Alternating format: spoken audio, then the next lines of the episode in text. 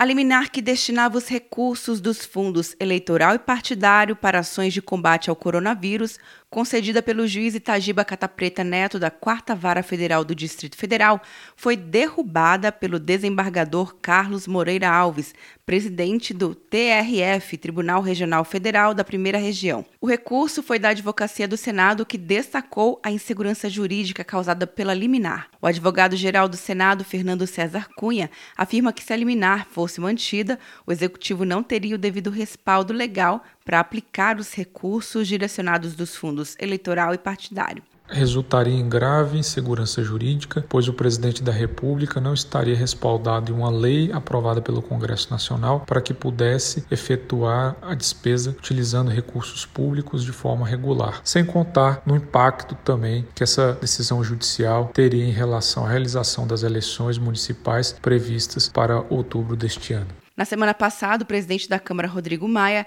questionou o governo federal em uma entrevista sobre o uso dos recursos do Fundo Partidário Eleitoral no combate ao coronavírus. Nesse momento, o governo tem todas as condições de usar. Por que, que não usa?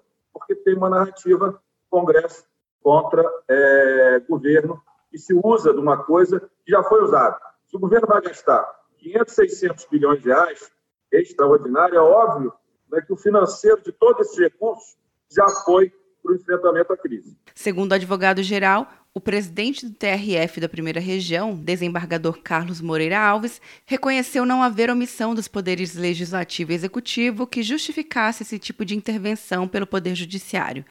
Quer um ano sem mensalidade para passar direto em pedágios e estacionamentos? Peça a Veloy agora e dê tchau para as filas. Você ativa a tag, adiciona veículos, controla tudo pelo aplicativo e não paga mensalidade por um ano.